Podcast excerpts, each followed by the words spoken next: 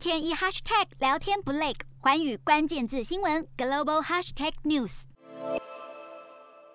北韩耕地少，生长季短，只有一年一获，人民持续面临粮食危机。北韩之所以能频频导弹，其军事发展因为丰富矿产有恃无恐，国内工业原料跟燃料七成都能自给自足。而平壤当局早在二零一二年开始大举招商，喊出地底下蕴藏超过两百种具有经济价值的矿物，吸引外资前来开发。其中镁的最佳原料磷镁矿，北韩蕴藏量高居全球之冠，甚至发发行邮票，还有二零一三年在定州市发现的稀土矿藏，潜在总量高达六十亿吨，价值超过六兆美元。二零一九年曾经传出，北韩当局为了吸引中国大陆投资北韩发展太阳能，提出以稀土矿的开采权来交换。如今，中国企业在北韩投资矿业也最多，占比超过四成。二零一零年以来，投资累计五亿美元。此外，北韩的黄金矿藏一度被形容为金氏王朝最后的钱袋，蕴藏量大约两千公吨，如果用每公斤五万八千七百美元计算，总价值高达一千一百七十四亿美元。北韩的铜矿蕴藏量也很丰沛，惠山青年铜矿位居亚洲第一大铜矿床，铜矿石品位最高达到百分之二十，由中国大陆浙江的万象集团取得独家进口权，直到二零二六年，产能估计为每年五到七万吨铜金矿，全部都将卖给中国大陆。不只有有色金属。中国大陆在北韩铁矿开采也具有重要地位。北韩咸镜北道的帽山铁矿为亚洲最大的露天铁矿，早在二零零五年就由中国三间企业取得五十年的开采权，可以取得十三亿吨的铁矿砂。北韩无烟煤储量丰富，二零一三年挤下越南，成为全球最大的无烟煤出口国，煤炭出口收入更占北韩 GDP 的一成。另一方面，尽管二零一六年十一一月三十号，联合国安全理事会通过第二三二一号决议，制裁北韩发展核武，禁止煤炭跟铁矿石等矿产出口。不过，从二零一七年开始，陆续传出中国持续进口北韩的矿产，交易更转为地下化，显示北京老大哥不甩联合国制裁，力挺北韩小老弟。